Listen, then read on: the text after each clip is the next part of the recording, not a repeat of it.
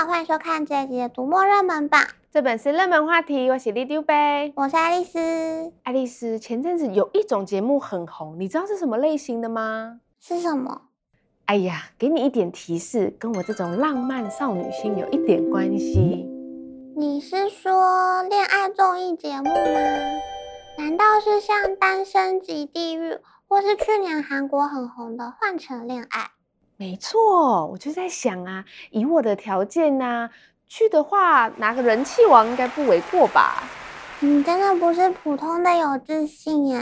我前阵子刚看完《换成恋爱》节目，找来五对已分手的情侣，同住在一个屋檐下，每天都要依照指示选择约会。他们可能和前任复合，也可能认识新的伴侣。哇，旧爱新欢全都摊在阳光下，这也太刺激了吧！但我觉得从他们的互动里，反而可以观察到一段感情里各自到底扮演什么样的角色。像是有人喜欢当被照顾的公主，也有人就非常独立自主；有人习惯渔场管理，也有人就像向日葵一样，永远只望向同一个人；也有人习惯分手后就当陌生人，但也有人是分手后还是会藕断丝连。天地有情，人生无常，命运就像一张网，让人。挣不开也逃不脱，这张命运的网，我们称之为蓝色。是说你是那种分手后会让前任当朋友的人吗？这个嘛，当然是不会啊！分手后就是，毕竟人家可能也不想看到我啦。再会啦，心爱榜上前男友的遗书的主角，感觉跟你差不多，也是分手后就长时间没再联络过前前前任。等等，前前前任，哇，这前三任这么久远的关系，到底是还有什么故事可以写啊？女主角剑池是一位个性鲜明的律师，她因为觉得现任男友求婚戒指的钻石太小颗，就觉得公司发的奖金不如预期。气呼呼的联络前前前男友，想要吐苦水，顺便疗愈自己。哦，个性很鲜明，是怎样个鲜明法呢？譬如说，她讲话蛮直接的，像她直接跟男朋友说：“我真佩服你能在卡地亚买到这么小颗的钻石。”还有，她用红豆大福来形容哥哥的未婚妻。啊，什么意思？红豆大福是嫌他长得太圆吗？嗯，在书里他是说对方个子娇小，长相堪称朴素的巅峰。呃，我想这已经不是鲜明了，这应该是难相处了吧？你确定他的前前前任男友还想跟他联络吗？不过在书里有不少读者读完之后觉得女主角个性其实蛮迷人的。在书里，他传简讯给对方，却得知对方已经死于流感的消息。最离奇的是前前前男友。还留下非常诡异的遗书，欢迎大家帮忙找出害死自己的犯人，并说犯人将靠他给的财产一辈子生活无虞。等等，死于流感怎么还会有犯人？你以为我会爆你雷吗？当然是要给你看啊，字也不多，才十万字而已。Oh my god，十万字哎！你想想我要读多久？嗯，不止读书要很久，写书也要酝酿很久。书要出书到现在一个字都没有啊。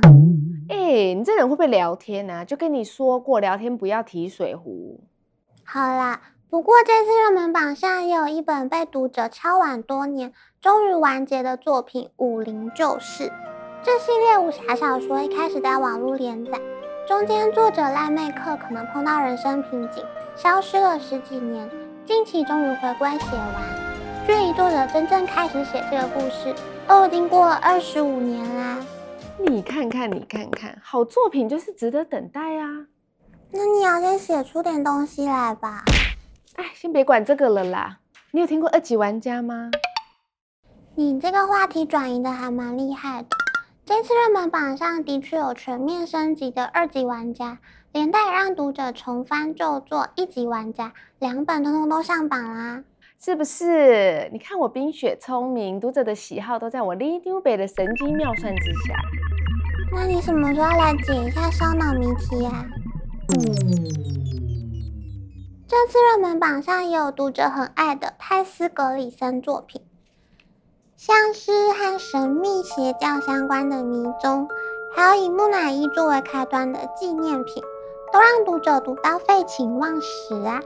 什么叫做以木乃伊为开端？你这样说，我背后有点凉凉。你知道木乃伊就是一种尸体吧？当然啊，这谁不知道？那如果博物馆里有一间密室，里面的木乃伊不是埃及贵族，而是用木乃伊手法反腐保存的女性干尸，而且……等等等等，你不要再说了，我都闻到一股怪味道了。好吧，那不然换另外一种烧脑。横山秀夫的经典作品《高度狂热》重译上架，这本可能没那么惊悚。横山秀夫在成为作家之前，有十二年的记者经验，这也成为高度狂热的素材之一。故事有两条线，主角是资深的报社记者。一九八五年，当日本发生人类飞航史上第二大的空难，主角原本要跟同事去空难地点攀岩，这下攀岩也去不成了。他被任命为专案小组的负责人，要负责调动人手抢新闻，还要负责替这条新闻在报上抢到版面。十多年后，主角准备要去当年的空难地点攀岩，但他心里其实很害怕，毕竟那原本就是一个蛮危险的地方。可是这个跟书名《高度狂热》有什么关联呢？这个嘛，你看了就知道啦。哦，你要我去看，我要看的还不够多吗？不然换个口味，你跟蛤蟆先生去看心理师怎么样？去什么蛤蟆？我是天鹅好吗？好哦。这次热门榜上跟着蛤蟆先生去看心理师，是结合英国经典童话《柳林中的风声》和心理学的作品。河鼠和鼹鼠住在一起，但鼹鼠其实对河鼠有一点不满。有一天，鼹鼠心情不太好，决定散步去找蛤蟆聊天。一进门才发现，蛤蟆邋遢又悲伤，更说自己精神其实不太好。打开门发现蛤蟆在赖床，就变癞蛤蟆。后来，鼹鼠和朋友们一起去拜访蛤蟆，一番讨论和安排后，让蛤蟆去找苍鹭做心理咨商。哇，好多动物啊！这经典作品结合童话故事，果然最适合我这种历久不衰的少女啦！听得我都要住进这座大森林里了。读这本书，其实也让读者参与蛤蟆先生的十次心理咨商。从一开始不打算积极参与。只想听心理师告诉他自己应该怎么做，到后来慢慢打开心门，探讨自己的个性养成、童年经验的影响，读者等同见证心理咨商的疗愈改变，自己也在过程中慢慢的被治愈了。哦，光是动物主角的疗愈，再加上心理智商的疗愈，我要回家抱着我的黑糖兔兔一起看。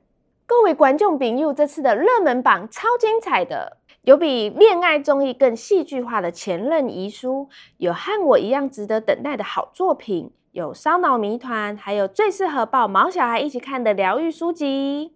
大家赶快来看看书单，跟上这波的阅读风潮吧！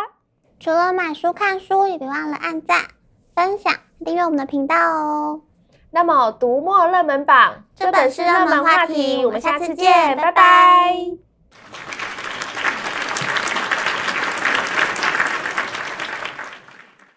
爱丽丝，我觉得你应该要付我钱。